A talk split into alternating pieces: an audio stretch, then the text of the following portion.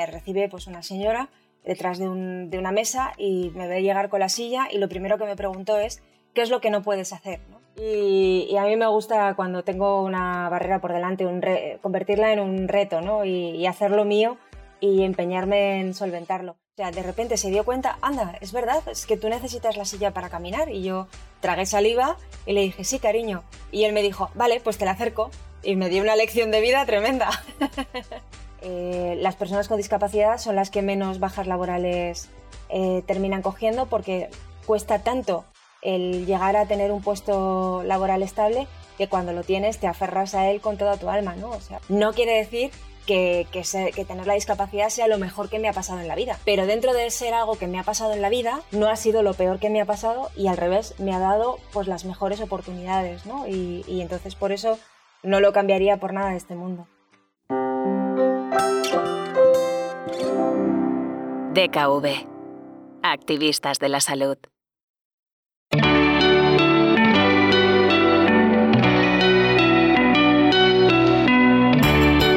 Voces activistas. Historias para inspirar y emocionar. Bienvenidas y bienvenidos a Voces Activistas, el espacio creado por DKV Seguros en el que damos voz a personas que nos demuestran cómo hacer de este mundo un lugar mejor. Hemos hablado de temas tan importantes como la obesidad infantil, la contaminación o la salud de la mujer Hoy comenzamos un ciclo de varias entrevistas con un tema en común, pero no menos importante, la inclusión de personas con algún tipo de discapacidad. Y digo común porque es un tema donde al que más o al que menos nos toca a todos, ya bien sea por nosotros mismos o bien por algún familiar que pueda tener algún tipo de discapacidad. A pesar de que cada día estamos un poco más cerca de la eliminación total de las barreras, queda mucho por hacer aún es necesario recordar que hay personas a las que estas barreras pues les impide hacer cosas que para el resto de ciudadanos son perfectamente normales y accesibles. La discapacidad no hace a una persona ser diferente en el aspecto personal, familiar, social o laboral. No hablamos solo de, de las barreras que todos conocemos, como pueden ser las arquitectónicas, sino también de otras menos visibles, pero que entorpecen de igual manera la participación de una persona con discapacidad en nuestra sociedad.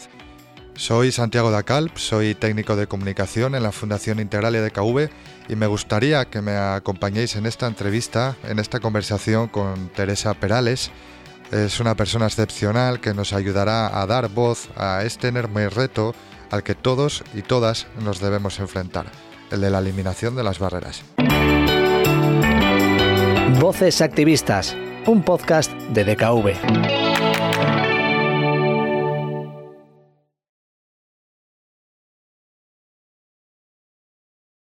Bueno, el currículum profesional y deportivo de Teresa es un sinfín de grandes hitos y grandes logros.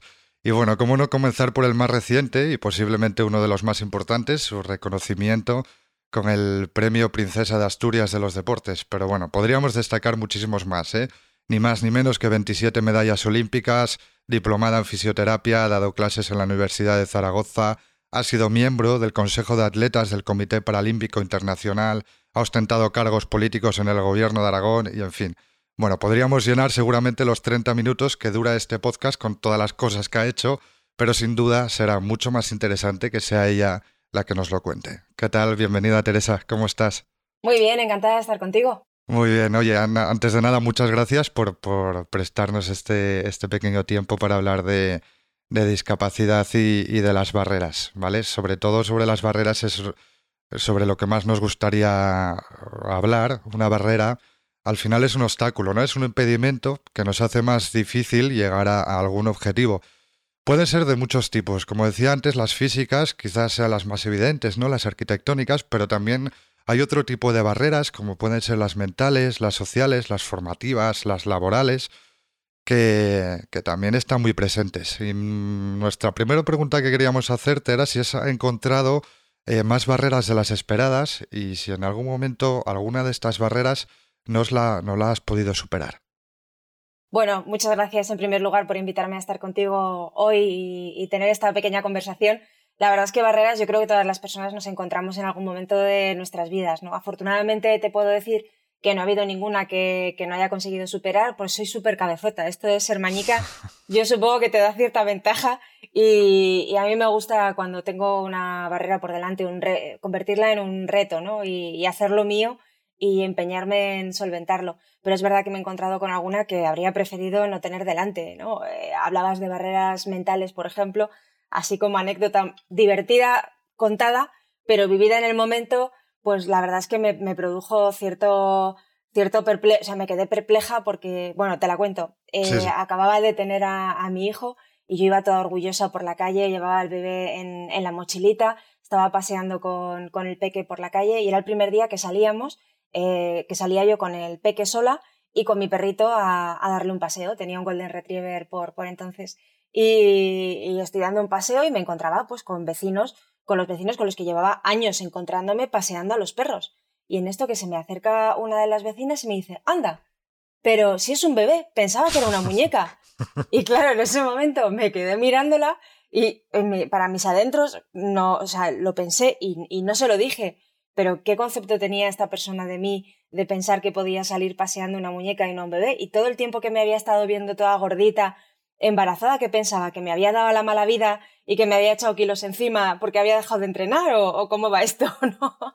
Pues barreras de estas te encuentras, pues desafortunadamente te encuentras, te encuentras muchas, ¿no? Y fíjate, laborales, la primera que me encontré que fue, fue dura porque yo había terminado la carrera de fisioterapia y, y, bueno, pues bastante bien, había sacado buenas notas y yo había sido una persona bastante inquieta, que había organizado jornadas de estudiantes, en fin, con un currículum bastante, bastante bueno y me acerco al servicio de desempleo, de, al INAEM aquí en Zaragoza, y me recibe pues una señora detrás de, una mesa y me ve llegar con la silla y lo primero que me preguntó es qué es lo que no puedes hacer, ¿no? O sea, ya ella en su, en su juicio había muchas cosas que yo no podía hacer y necesitaba escribirlas para informarle a, a los que me iban a contratar y yo pensé, ¿y no sería mejor decirles qué es lo que sí que puedo hacer?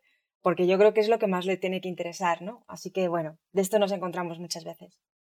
Bueno, la verdad que es muy significativo, ¿no? Como al final las barreras mentales igual casi son las más, las más difíciles de superar. Mira, ahora que, que hablas de la maternidad, también teníamos preparada una, una pregunta para hablar sobre este tema, pero, pero creo que, que es muy interesante, ¿no? También cómo vive la, la maternidad una persona con discapacidad, porque cuando alguien normalmente ve a una persona que puede estar en silla de ruedas, no, no se la imagina como madre, ¿no? No sé si eh, también, no sé a qué retos te has tenido que enfrentar, si cómo has, bueno, contemplado esta maternidad, ¿no? Si, si crees que al final ha habido más barreras incluso de las que tú te pensabas. Cuéntanos un poco cómo, cómo ha sido este proceso también, que me parece muy interesante y muy bonito también para, para explicar. Sí. Pues en esto fue una sorpresa para mí porque creía que me iba a encontrar con muchas más dificultades de las que realmente al final tuve, ¿no?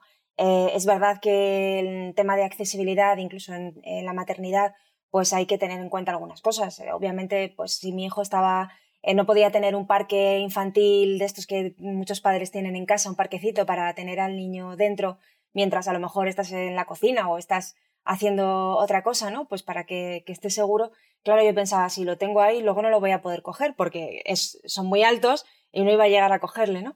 Entonces, en, su habitación lo que hicimos fue hacerle un pequeño parque hecho a medida, que luego el día, eh, cuando ya se hizo más mayor, lo convertimos en su propia cama, pero mientras tanto, pues lo teníamos con, sus barreritas de maderas y súper chulo. Luego de decirte que lo utilizamos muy poco, porque al crío lo llevaba todo el día en mochila y lo dejaba, o sea, estaba todo el santo día conmigo. Pero bueno, pues esa fue una, una cuestión de accesibilidad que tuve que tener en cuenta. Eh, la bañera, por ejemplo, pensé que tenía que tener algo súper especial y al final no, al final fue una bañerita normal y corriente, el cambiador lo hicimos a medida y luego la mayoría de las veces terminaba cambiándolo en mis propias piernas porque estaba muy bien llevar el cambiador portátil, sabes, con, con mis propias piernas, que era una cierta ventaja. Y luego lo que sí que no utilicé mucho fue el carrito de bebé, porque claro, luego cuando llevas a los ascensores no podías entrar con, al ascensor normal de casa Claro, la silla más el carrito del bebé no se podía, pero tú sabes lo bonito que era llevarlo todo el tiempo en mochilita, que, era muy chulo. Así que, nada, salvo esas dificultades de que, tenían fácil solución, lo cierto es que me encontré con la sorpresa de que, de que fue más sencillo de lo que yo pensaba, ¿no? Que, que me había planteado, bueno, que iba a ser complicadísimo, que, que mi hijo también quizá no lo entendería cuando se hiciera mayor. Y recuerdo la primera vez que, que él como que tomó conciencia de que mamá estaba en silla de ruedas, ¿no? Y, y, fue muy bonito porque no le dio importancia. O sea, de repente se dio cuenta, anda, es verdad, es que tú necesitas la silla para caminar. Y yo tragué saliva y le dije, sí, cariño. Y él me dijo, vale, pues te la acerco. Y me dio una lección de vida tremenda. Claro, no es curioso cómo los niños a veces normalizan ¿no? mucho más situaciones que, tendrían que ser mucho más normales, ¿no? Y, parece que lo vamos perdiendo, ¿no? A medida que nos vamos haciendo adultos. Bueno, decías antes que también eras, eras muy cabezona, también con tus objetivos. Eh, hay una parte, obviamente, de, ti, ¿no? Que es la, faceta deportiva, ¿no? Que, que, bueno, que has cosechado grandes éxitos, ¿no? 27 medallas olímpicas eh, o paralímpicas que realmente a veces no sabemos muy bien cuál es la diferencia, ¿no? Eh, es una pregunta, igual, no sé si nunca te la han hecho, pero ¿qué, te parece también el término de paralímpico? Es decir, por un lado, eh, tú realmente has cosechado éxitos deportivos que, oye, pueden ser comparables a cualquier otro deportista sin discapacidad, pero se hace este, esta pequeña diferencia de paralímpico, ¿no? Pero por otro lado, también, oye, hasta qué punto es positivo también, ¿no? Que, que, hablemos de deporte paralímpico, pues para sensibilizar y mejorar la inclusión en otros aspectos de la vida. Bueno, a mí la verdad es que no me molesta la palabra paralímpico y me siento súper orgullosa porque al final es, es, lo que soy. soy. Soy una persona con discapacidad, una deportista con discapacidad que, que se enfrenta a los retos de, la competición en deporte adaptado. Em, el término paralímpico no es peyorativo, no, no tiene ningún, no es un adjetivo negativo, al contrario, lo que hace es resaltar pues unas cualidades que tienen algunos deportistas, ¿no? que tenemos discapacidades y por eso participamos en Juegos Paralímpicos y no en Juegos Olímpicos. Es verdad que nos separan algunas, algunas cuestiones de los Olímpicos, pues por ejemplo la, la llama la nuestra no nació en nuestro, el pebetero no, no era el pebetero de, de Atenas en la Grecia antigua y, y, el logotipo pues no es el mismo, ¿no? Pero a mí me gusta mucho nuestro logotipo, que es el de, el de Aguitos, que es como alas de águila, ¿no? De, de espíritu, movimiento, de mente, cuerpo y, y, espíritu, que creo que es una buena lección de vida, que transmite unos valores, ¿no? De no rendirte ante la, ante la, ante la adversidad y, como te decía al principio, pues tratar de convertir esos esas adversidades o esos problemas en, en retos que, que, queremos superar y que al final nos hacen también más fuertes como personas. ¿no? Yo, yo me siento muy orgullosa. Eh, cuando me dicen 27 medallas olímpicas, me siento igual de orgullosa. O sea, la verdad es que no, no pasa absolutamente nada. ¿no? Hay quien se siente más cómodo por decir olímpicos y otros y otras personas que, que, bueno, pues que lo utilizan de manera indiscriminada, tanto olímpico como paralímpico, y bueno, no pasa absolutamente nada, pero lo cierto es que yo compito en Juegos Paralímpicos. Muy bien. Y bueno, hablando también de esto, en el discurso que diste en la entrega del premio Princesa de Asturias, hablabas de cómo tu madre había sido el pilar más importante a la hora de, bueno, ¿no? de, salir adelante, de afrontar un poco todos los retos que tenías por delante, ¿vale? De cómo nunca te ha puesto frenos y ha sido la primera que ha roto también barreras por ti. ¿Qué, has aprendido de ella en todo este tiempo? Y no, no solo tú, sino que podemos aprender todos también de ella. Bueno, a, no rendirme, ¿no? Eh, ella pasó por, varios baches a lo largo de, su vida y, sobre, muy especialmente cuando falleció mi padre, ella tenía pues 40 años y mi padre tenía 45. Es una edad, jolín, muy joven. Yo ahora mismo tengo la edad que tenía mi padre cuando falleció y recuerdo cuando murió que, claro, yo lo veía no como alguien muy mayor, pero, pero lo veía como alguien mayor. Ahora que tengo 45, digo, pero si soy una cría, sí, tengo toda la vida, toda la vida por delante, ¿no? Y mi madre, pues a pesar de esa gran dificultad y, de ese gran bache en el camino, siguió adelante y tratando de no quejarse nunca, ¿no? Entonces, cuando me vino la discapacidad eh, sobrevenida por, por la neuropatía, eh, yo tenía 19 años, o sea, cuatro años más tarde, eh, tampoco se quejó. O sea, lo que hizo fue, bueno, pues esto es lo que hay y habrá que ver cómo, cómo ponerle solución, ¿no? O sea, cómo aprender a vivir con, con esto que tenemos. Entonces, eh, nos convertimos en el dúo, no en el trío, porque también ahí entraba mi hermano, que no lo mencioné en el discurso, pero también estaba mi hermano. Y entre los tres, pues como familia salimos adelante y nos apoyamos los unos en los otros. es verdad que el, deporte volvió a, formar parte de, mi vida, mm, no como lo había hecho antes, que era de una manera amateur y, exclusivamente con el karate. Eh, en este caso era con la piscina y, poco a poco, pues de una manera ya más profesional, ¿no? Entonces se convirtió en una puerta abierta a una, pues a una realidad que hasta entonces no sabía que podía estar ahí, ¿no? Que era la de la alta competición y que tampoco lo hice de manera premeditada, o sea, simplemente surgió en el camino y me lancé a la piscina y, salió bien, ¿no? Y, entonces mi madre se convirtió en mi mayor fan junto con, mi hermano y, me empoderaron muchísimo para que cada día diera lo mejor de, mí misma. Claro, entiendo que también, claro, eras muy jovencita, hablamos de una Teresa Perales que tiene 19 años, ¿no? Que de repente le diagnostican, bueno, una neuropatía y le dicen que bueno, que pierde la movilidad de sus piernas. Entiendo que en ese momento, obviamente, las, las expectativas que tenías sobre tu futuro, eh, entiendo que, que, no eran tan, tan elevadas como al final, me refiero, ¿no? Fue tu futuro, ¿no? De, oye, medallista paralímpica, es decir, toda la cantidad de cosas que haces. Entiendo que, que, que entonces, pues no, no sé cuáles eran tus expectativas, pero, pero imagino que, que no tan altas, ¿no? Que, de lo que al final conseguiste. No sé qué opinas sobre esto. Claro, pues que al principio eran expectativas de supervivencia, poco más o menos, ¿sabes? De aprender a vivir con una nueva realidad que me incomodaba muchísimo, que no entendía por qué me había pasado, que, que renegaba de, ella a pesar de que no podía hacerlo porque realmente me, acompañaba, ¿no? Y, no podía cambiarlo. Y, te tienes que adaptar a, una situación que, que, se te complica por momentos, ¿no? Tienes que aprender a hacer cosas de una manera diferente y, en un primer momento no piensas que, que, a largo plazo pues puede ser un cambio importante, pero incluso bonito en tu vida, que te hace, no sé si mejor persona, porque yo tampoco creo que tenga que, ni todas las personas con discapacidad somos maravillosas, ni todas hmm. somos estupendas. O sea, esto depende de, la personalidad de cada uno, ¿no? Y, pero sí que es verdad que hay algunas de nosotras que, que hasta que no te ves en la tesitura, pues no reaccionas, ¿no? Eh, en mi caso, con lo de mi padre ya aprendí, ya fue un gran bofetón y entonces ya aprendí a valorar más la vida. Entonces, cuando, cuando apareció en el camino la discapacidad, pues bueno, pues no me quedó más remedio que acostumbrarme a ella y poquito a poco abrazarla. Y, y poquito a poco también, pues darme cuenta de que tenía una puerta abierta a, a algo maravilloso, que era a través del deporte, pues a cambiar incluso la percepción que tenían los demás sobre mí y incluso yo de mí misma. ¿no? De, de, aprender a descubrir que, que, bueno, la discapacidad me iba a, acompañar en el camino, pero no tenía por qué determinarme como persona. O sea, que solo era una compañera de viaje y, ya está, ¿no? Y esto lo aprendes también de ver a otra gente, de, de conocer a, otros deportistas, a otros compañeros a los que quiero con locura y de los que he aprendido pues valores, de los que he aprendido incluso cosas básicas como hasta cambiarme de ropa, ¿no? Y hacerlo y hacerlo bastante bien. Entonces, bueno, es cuestión también a veces de dejarte llevar un poquito y, de aprender de la vida y de abrir los brazos a las oportunidades.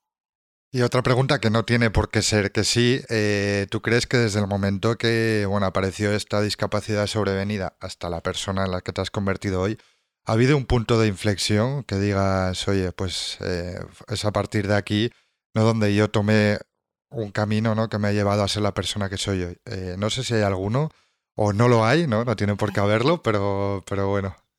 No, lo que, hay es, lo que hay es un camino de madurez como persona, ¿no? Por la propia edad y por las experiencias que se van viviendo a lo largo de los años, eh, por todos los aprendizajes que vamos teniendo, tanto buenos como, como malos, todas las experiencias que nos acompañan en el camino, pues nos hacen al final eh, madurar y tener perspectiva de vida, ¿no?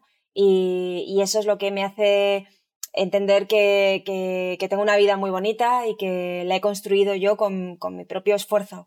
Y no hay nada más, más bonito que, te hace sentirte orgulloso, ¿no? El, el tomar las riendas de tu vida y, y hacer que merezca la pena cada, cada, ratito que tienes por delante.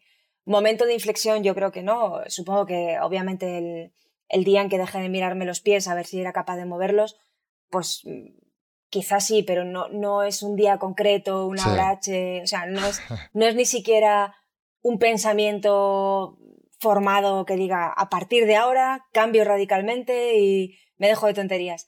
No, fue poco a poco. Fue más, bueno, eh, fueron surgiendo eh, pues experiencias y, cosas que me hacían sentir bien y entonces me fui olvidando de, lo que me hacía sentir mal, ¿no? Y se fue transformando en, eso, en una compañera de viaje la discapacidad, pero, pero en una compañera mala, sino una compañera que me iba a llevar a vivir experiencias increíbles. Qué bueno. Oye, pues nada, hemos comenzado leyendo tu, bueno, parte, ¿no? De tu extenso currículum. Eh, bueno, da la impresión de que siendo tan joven te quedan muy pocas cosas por conseguir, ¿no? Pero ahora realmente conociéndote yo entiendo que, que, todavía tendrás muchos más objetivos. Pero bueno, ¿hay algún objetivo que tengas, no sé, algo que te falte por hacer? ¿Algún sueño que quieras cumplir? No, no sé, cuéntanos un poco qué, qué objetivos tienes también. Sí, sí, sí, todos tenemos, ¿verdad? Objetivos o, no sé, cosas que se nos han quedado en el tintero y que, y que tenemos ganas de, de ir a por ello. Mira, eh, en el ámbito más, más egoísta, en el terreno más egoísta, tengo muchas ganas de nadar con tortugas, pero eso no es nada importante, o sea, eso es algo que simplemente tengo ahí pendiente por hacer. ¿Dónde, ¿Dónde lo harás? Pero tipo en una... No, no, en la playa, en la playa. Ah, tengo Ganas de, sí, tengo ganas de ver el desove de las tortugas y la eclosión de los huevos y, ya pues si puedo cuando las tortugas vuelven al agua, pues el poder estar allí y verlas nadar por debajo del agua, la verdad es que me encanta. Bueno, en las Galápagos podría ser un buen sitio. Sí, sí, sería un buen sitio. Si avisas yo me apunto también. ¿eh? Qué bien, qué bien. Mi marido me lo tiene prometido desde hace mucho tiempo, pero de momento todavía no he conseguido que lo haga. Y luego en, en otro terreno ya más, más, no sé, profesional, pero también personal, ¿no? Eh, estoy en ello dándole vueltas a ver cómo hacerlo. Eh, quiero crear la Fundación Teresa Perales hay dos ámbitos en los que me gustaría mucho trabajar. Uno es el de la inteligencia emocional, que será el que haga en una segunda fase, y otro es eh, la promoción del deporte paralímpico. Hay, fíjate, con todo lo que ha evolucionado en este país el movimiento paralímpico, todavía hay un problema muy importante en muchas ciudades españolas, y es que hay muchas personas con discapacidad que no saben que pueden practicar deporte en clubes normalizados, sin ser clubes de personas con discapacidad, ¿no? Y hay muchos clubes eh, que, no tienen secciones de deporte adaptado porque no saben tampoco cómo, cómo hacerlo o porque, porque piensan que es complicadísimo, que luego les va a acarrear pues, unos costes económicos tremendos. Entonces me gustaría hacer una sensibilización por todo el territorio nacional eh, pues para, pues eso, para animar a los clubes de cualquier ciudad a que, a que abran secciones de deporte adaptado para que las personas con discapacidad puedan practicar deporte. O sea, trabajo tengo muchísimo por delante. No, no, estoy, estoy en ello a ver cómo me organizo, a ver cómo lo hago, a ver, porque al final también es una inversión muy importante. Yo no soy una deportista de, de grandes ayudas económicas, ni, ¿sabes? ni de grandes ingresos. Soy deportista paralímpica con todo lo que eso conlleva. Entonces, bueno, pues poquito a poco, pero con mucha ilusión de poner esto en marcha. Bueno, no, no dudamos de que lo vas a conseguir. Antes decías también de que igual muchos clubes deportivos no, no saben, ¿no? Igual les falta esta información o que se piensan, ¿no? Como decías tú también, que la adaptación igual puede ser, puede ser muy costoso. Y, y la verdad que muchos paralelismos con, con, un entorno laboral inclusivo, ¿no? Que muchas veces se, se, interpreta que es muy difícil adaptar un puesto de trabajo y, y, realmente no, no lo es tanto, ¿no? Hay como esta percepción de que va a costar mucho, de que tengo que cambiar un montón de procesos, etcétera, etcétera. Claro, en el, en, el, deporte entiendo que, por ejemplo, en la natación, en un club de natación, para oye, una persona pues que tenga una discapacidad visual o en tu caso una discapacidad física, movilidad reducida, la adaptación no, no es tanta, entiendo, ¿no? ¿Nos puedes dar luz un poco sobre esto? Para... Sí, sí es, sí es sobre todo quitarse miedos, ¿no? Y a veces incluso tonterías y prejuicios establecidos. Realmente la adaptación que hace falta para, pues en la piscina, de hecho, es de lo más sencillo, porque todos los nadadores nos tiramos al agua y en el agua estamos al mismo nivel que los demás y, no necesitamos, pues, hombre, el que no tiene brazos, por ejemplo, pues tener para, para hacer salidas de espalda, pues tener una correa eh, que puedan coger con la boca o que alguien les sostenga de los pies cuando están en la, en la competición, pero la normativa, de hecho, es la normativa internacional de la, de la FINA, de la Federación Internacional de Natación Olímpica. O sea que realmente no hay tanta adaptación. Pues en baloncesto en silla de ruedas, claro, hace falta las sillas de, ruedas. En, atletismo, pues en las prótesis o... Pero luego, ah, cuando, cuando lo llevamos al terreno de, la práctica deportiva de verdad, la adaptación no, es tan importante como, como lo, que, lo que aporta el tener a una persona con discapacidad en el entorno deportivo entrenando contigo y compitiendo contigo en ese deporte inclusivo o como decías tú en el entorno laboral, ¿no? O sea, las personas que, que conviven con personas con discapacidad, pues vamos, o, me lo dicen a mí porque claro, yo tengo discapacidad y no me van a decir otra cosa, pero vamos, a mí siempre me han, me han manifestado que, es muy positivo eh, la aportación que, que, hacen las personas con discapacidad al entorno laboral, ¿no? De hecho, había una estadística que, le, que, leí hace años y era que, fíjate, incluso llevado al, ámbito más económico y más, en fin, más, más puro, eh, las personas con discapacidad son las que menos bajas laborales eh, terminan cogiendo porque cuesta tanto el llegar a tener un puesto laboral estable que cuando lo tienes te aferras a él con toda tu alma, ¿no? O sea, porque hemos tenido que pasar muchas trabas hasta conseguir llegar a, tener un puesto laboral, pues eso, eh, con cierta estabilidad. Sí, sí, no, de hecho esto es algo que, que ocurre frecuentemente, ¿no? Todo este bueno, cuando tú das confianza al final a una persona, ¿no? Pues te lo devuelve con compromiso y creo que es al final eh, totalmente extrapolable, no solo a un entorno profesional, sino a un entorno deportivo, cultural, artístico. Es decir, al final solo hace falta dar un poco de confianza ¿no? a, las personas y lo suelen devolver con mucho compromiso. Bueno, mira, ahora que abordamos también esta parte profesional, eh, Claro, porque Teresa, aparte de ser deportista paralímpica, todas estas cosas que dijimos en el currículum, también es coach profesional y tiene un libro y bueno, realiza talleres, ¿no? Ayudas también a, mucha gente, ¿no? Con tus charlas motivacionales. ¿Cómo, cómo bueno, ha sido esta, ¿no? esta, esta faceta de ti, ¿no? Como coach y, y a qué retos te has tenido que enfrentar también, si es que hay alguno al que te tuviste que enfrentar? Pues el primer reto al que tuve que enfrentarme fue el de hablar en público. Yo odiaba con toda mi alma hablar en público porque me moría de vergüenza y, y no sabía cómo hacerlo.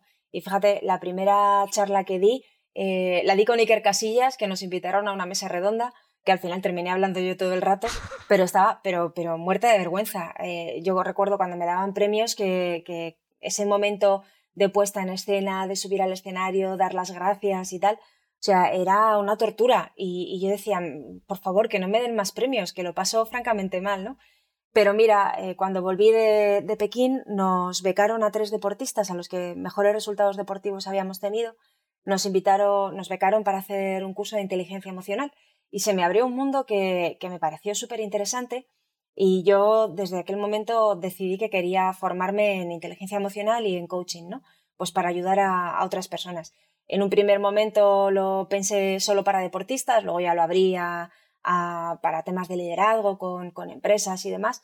Y la verdad es que al final, por, por cuestiones de tiempo, lo que más hago son las conferencias y me parece un momento íntimo, súper súper bonito y súper atractivo, en el que empatizo mucho con la gente y en el que me encanta ver los cambios, los cambios posturales, ¿no? los gestos cuando, cuando hablo y cuando dirijo mi mensaje, ¿no? ese cambio de clic que intento buscar, ese clic que intento buscar en, en la mente de, de las personas a las que me dirijo. Yo no tengo una receta mágica, no soy extraordinaria, soy una persona normal que cuento que cuento mi vida porque me piden que la cuente, pero la cuento con un objetivo, ¿no? Y el objetivo de abrir, de abrir la mente a, eso, a que detrás de un cambio pueda haber algo maravilloso y, digamos que te cuento cómo en mi caso se ha producido esa transformación, ¿no? De, de ese momento negativo a convertirse en uno de los mejores una de las mejores oportunidades de mi vida y pues ni habría tenido a mi hijo ni habría llegado a conseguir todo lo que he conseguido hasta ahora.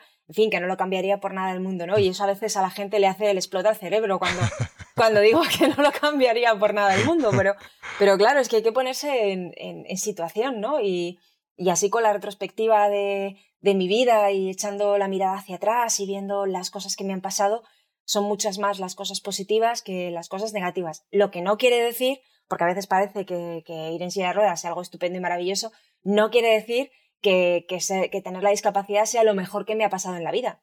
Pero dentro de ser algo que me ha pasado en la vida, no ha sido lo peor que me ha pasado y al revés, me ha dado pues las mejores oportunidades, ¿no? Y entonces por eso no lo cambiaría por nada de este mundo. Bueno, muy bonito, Teresa. La verdad que, bueno, eh, hasta aquí la conversación, la verdad que ha sido un placer. Y fíjate, la verdad, ¿no? Que hemos empezado a hablar de, las barreras que has tenido que superar, ¿no? Por tu discapacidad para acabar haciéndolo de cómo tú nos puedes ayudar al resto, ¿no? A, superar otro tipo de barreras. La verdad que es un gran ejemplo y un verdadero placer compartir contigo esta entrevista. Gracias por sumar tu voz a estas voces activistas. Muchas gracias. Un beso muy fuerte.